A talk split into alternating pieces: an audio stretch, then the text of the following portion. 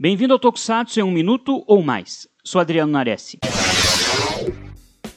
Hoje eu vou falar novamente de um assunto que comentei lá em 2020: o velho e o novo.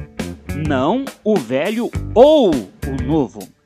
Quando comparamos o Tokusatsu dos anos 70, 80 e 90 com o do século 21, tem que se levar muitas coisas em consideração. Primeiro, a qualidade técnica evoluiu muito nos últimos 50 anos. Gosto muito de Kikaider, mas as lutas com os robôs do Dark têm uma coreografia bem simplinha. Mas é bom para o início dos anos 70. São incontáveis as vezes que dá para ver fios segurando os personagens em Jaspion e Changeman, mas nos anos 80 isso revolucionou as coreografias. Segundo, a narrativa dos episódios reflete o seu tempo. Assuntos que nunca seriam tratados no passado agora são abordados sem problema algum e algumas formas de apresentar a violência antes agora não são mais aceitáveis.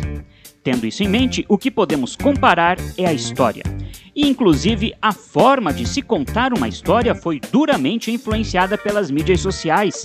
Tem quarentão que se engana achando que uma criança de 10 anos vai se apaixonar pelo que ele gostava de assistir quando tinha a idade dela. Geralmente não. Mas falando especificamente aos fãs de Tokusatsu, existem histórias ruins hoje, como havia no passado, e histórias excelentes, tanto ontem como agora. E muitas coisas boas do presente não são inéditas, não. Bebem em fontes de coisas boas do passado. Abandonar o preconceito é a chave para apreciar todas as épocas. Fique ligado aqui no Super Hero e até mais.